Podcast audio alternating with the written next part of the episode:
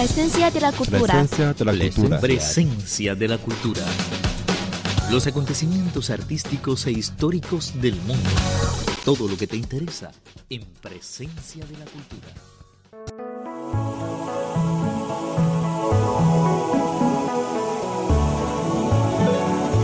Hola queridos amigos, bienvenidos a nuestro programa Presencia de la Cultura. Soy Rocío Xiaoqian y les saludo desde el estudio en Beijing. La cultura del té que tuvo su origen en China durante decenas de siglos ha dejado influencia en la vida de múltiples generaciones del pueblo chino. Hoy los invitamos a conocer a Wu especialista en té de nivel superior de China, para conocer su historia con esta bebida mágica de China. Conocimos a Julio en la ceremonia de premiación del concurso de microcine internacional Té y Amor de 2015. Vestida al estilo tradicional de la dinastía Song de China, apareció ante nosotros como un hada que descendió al mundo de los mortales. Invitada a actuar en la ceremonia, nos sorprendió con el dibujo hermoso que hizo en la superficie del té. La técnica que demostró Julio en la ceremonia de entrega de premios se llama Cha Bai Xi o pintura en agua.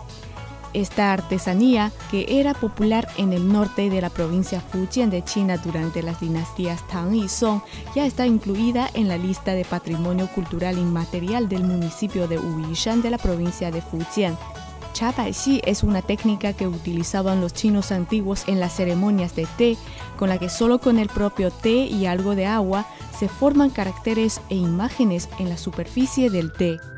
Generalmente, el Cha Bai Xi se realiza sobre la base del método Tian Cha.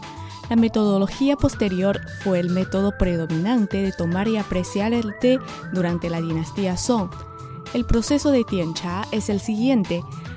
Primero se trituran las tortas de té en un bol, luego se coloca el agua hirviente en el bol. Mientras tanto hay que agitar el líquido con fuerza con una herramienta llamada chaxian para que se mezclen completamente el agua y el té y se produzcan burbujas. El criterio para evaluar la habilidad de tiancha es así. En una taza de té preparada con el método tiancha de alta calidad, las burbujas aparecen muy rápido y tarda mucho en despejarse. Su curiosidad por la técnica de Tiancha condujo a Julio a convertirse en una profesional en el arte del té. Julio dijo que desde niña empezó a tomar el té. Mientras leía libros antiguos, descubrió que las maneras de beber el té en la China antigua todavía se ven con frecuencia hoy, como chucha, que es cocer el té con otros condimentos, o paucha, poner las hojas de té en agua hirviendo pero raras veces se utiliza el método Tiancha que floreció en la dinastía Song. Entonces, ¿de qué se trata el método Tiancha? Para satisfacer esa duda, consultó múltiples documentos y finalmente encontró la clave. De hecho, el método Tiancha ha sido restaurado. A finales de la dinastía Tang, incluso fue extendido a Japón y dio a luz al famoso método Matcha Aún así, los japoneses no aprendieron a dibujar ni escribir sobre el té. Así nos dijo Julio. Aunque hoy día la gente ya está acostumbrada a preparar el té con agua hirviendo, esta forma de beber el té no se popularizó hasta las dinastías Ming y Qing. De hecho, en cada etapa histórica se preparan el té de forma diferente. Por ejemplo, durante la dinastía Tang, cocían el té con condimentos como jengibre, piel de naranja, menta, azufaifa, sal, etc. En la dinastía Song se aplicaba el método Tiancha. En la dinastía Ming y la dinastía Qing, la manera que utilizamos hoy comenzaba a tomar la corriente principal. Desde que comenzó la carrera, la investigación y búsqueda de distintas especies de té se convirtió en el hilo conductor de la vida de Julio. Siempre que tenga tiempo y energía, visita las diferentes zonas productoras de té de todo el mundo para estudiar el remedio de procesamiento, el equipo y las técnicas de recolección locales entre todos los lugares que visitó, el favorito de Julio es un pueblecito de Sri Lanka llamado Nuwara Elia. Es un poblado instalado en la cima de la montaña y donde todos los pueblerinos viven al torno de un lago. La montaña está llena de plantaciones de té. Todo el día está rodeada por brumas. el aire está muy limpio y fresco. El té preparado con las hojas de té producidas en Nuara Elía huele al aroma de la hierba. Aun los que no hayan viajado al pueblo bebiendo el té se imaginan la belleza del medio ambiente en que crecen estas hojas. A pesar de la locura que siente por el té, Julio nunca colecciona las hojas de té, porque en su opinión existe una vinculación estrecha entre el sabor del té y varios elementos, como el clima, la temperatura, el recipiente contenedor, la calidad del agua, la habilidad de la persona que lo prepara, etc. Una vez traje especialmente algunas hojas de té de Sri Lanka a China, pero no importa cómo lo intentaba, no logré reencontrar el sabor local. En comparación a coleccionar el té, prefiero acumular informaciones y explorar lo que quiero conocer porque lo que vendrá es más precioso para mí.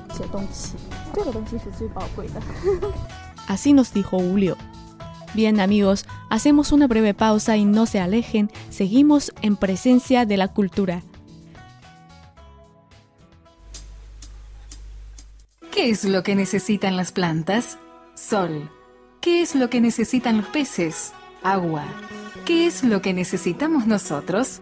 Una vida colorida con música, con sol y con amor.